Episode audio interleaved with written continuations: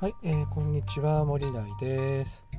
えーと、この番組は仕事論や副業術について配信しております。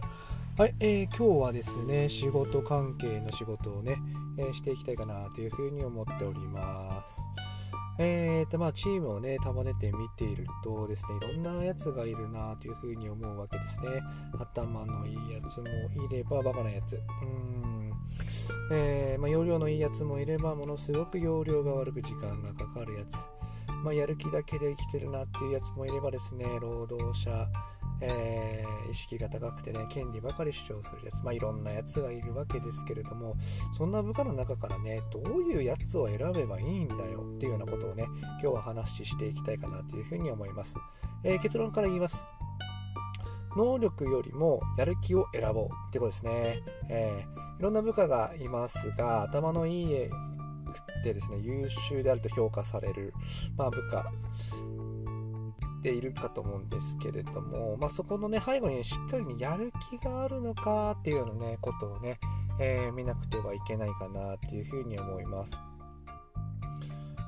まあ、あのやっぱ仕事がねできるとは何なのかなっていうようなことを、ま考えた時に知らないことができるようになることである。っていうようなことがあるのかなっていうふうに思うんです。なので学校教育で習ったようなね、えー、答えがあるというような、えー、暗記学習とかではねなかなか、えー、難しいですよね。っていうのもやっぱりこう社会に出ていくとですね正解がないっていう風に思うんですね。はい、なので正解がない中で、えー、自分の答えを出して行動していくっていうようなことを、まあ、問われていくわけですね。まあ、そんな時に、まあ、頭のいい、まいわゆる暗記学習ができる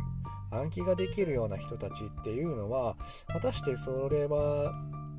まあ仕事ができるやつになるのだろうかっていうようなところですよね。はい。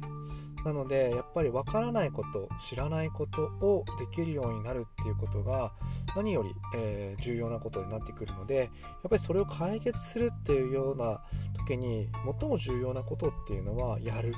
気なのかなっていうふうに思うんですね。なので、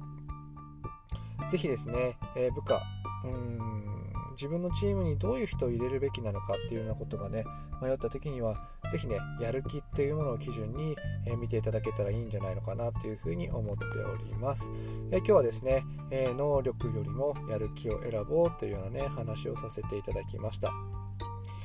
はい、えー、私の作っているブログや、えー、Twitter この音声配信では仕事論や副業術について配信していますので